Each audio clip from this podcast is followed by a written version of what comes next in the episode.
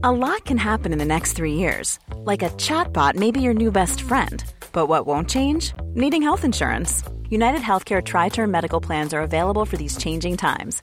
Underwritten by Golden Rule Insurance Company, they offer budget friendly, flexible coverage for people who are in between jobs or missed open enrollment. The plans last nearly three years in some states, with access to a nationwide network of doctors and hospitals. So, for whatever tomorrow brings, United Healthcare Tri Term Medical Plans may be for you. Learn more at uh1.com. Mes chers camarades, bien le bonjour.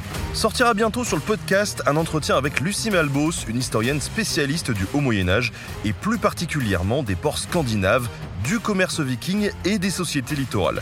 On s'intéressera à tous ces sujets, mais avant se pose une question qui est vraiment le béaba du commerce. Comment les marchands de différentes origines faisaient-ils pour se comprendre et communiquer entre eux? Et d'ailleurs, même s'ils se comprenaient, avaient-ils une sorte de monnaie commune afin de pouvoir échanger sans prise de tête? Je vous propose d'écouter la réponse de Lucie afin de pouvoir aborder de bon pied la suite de l'entretien dans quelques jours. Bonne écoute. On a une question intéressante sur comment est-ce qu'on échangeait avec, l'autre. Est-ce qu'on parlait déjà la même langue dans tout le monde scandinave? Ouais, alors en fait, là, il y a deux questions différentes. Il y a le problème de la communication et il y a le problème des moyens d'échange. Alors, le problème de la communication, c'est une question qu'on se pose, hein, effectivement, de savoir ah, mais, euh, mais, comment ils échangeaient entre eux? Alors, on a probablement des marchands qui sont euh, à l'aise sur plusieurs langues. J'en reviens à Otard, mais Otard nous précise qu'il euh, rencontre des peuplades dont il ne parle pas la langue. Il en rencontre d'autres qui, il a l'impression, parlent une langue proche d'autres peuplades. donc, on a l'impression qu'on a quelqu'un qui est à l'aise avec plusieurs types de langues et qui, quand il arrive à la cour d'Alfred, ben là, c'est pareil. On ne sait pas comment il s'est exprimé, mais on n'a pas l'impression qu'il ait de problème. Alors, il y a une réponse qui est assez simple, qui est qu'en fait, tous ces gens, les anglo-saxons, les francs, les Scandinaves, parlent des langues qui sont certes différentes, mais qui sont des langues germaniques et que donc il y a quand même des racines, des mots communs.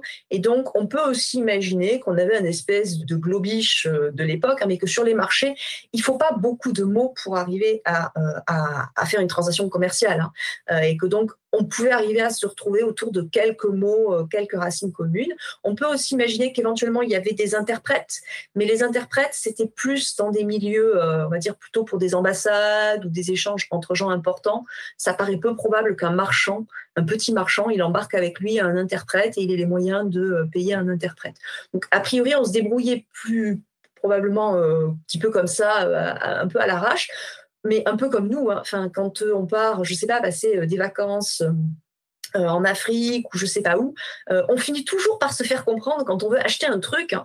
n'y euh, a pas de souci. Donc même si on n'a pas vraiment les mots, on y arrive. Alors la deuxième question, par contre, elle concerne cette fois-ci pas simplement la langue, mais elle concerne le moyen d'échange. C'est-à-dire que je fais comment avec mon dirabe musulman pour acheter mon ivoire de morse?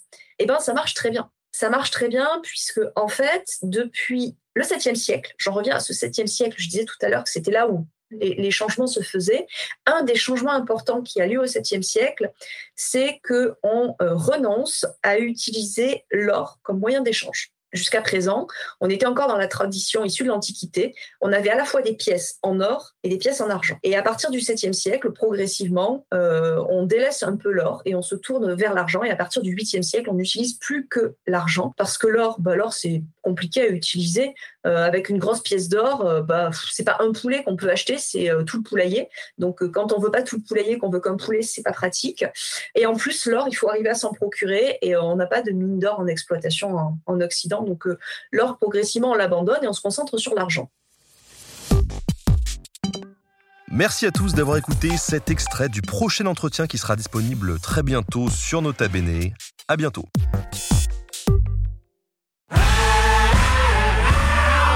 Si vous avez aimé ce podcast, vous aimerez aussi mon autre podcast, Callisto, dans lequel je vous raconte des mythes et des légendes.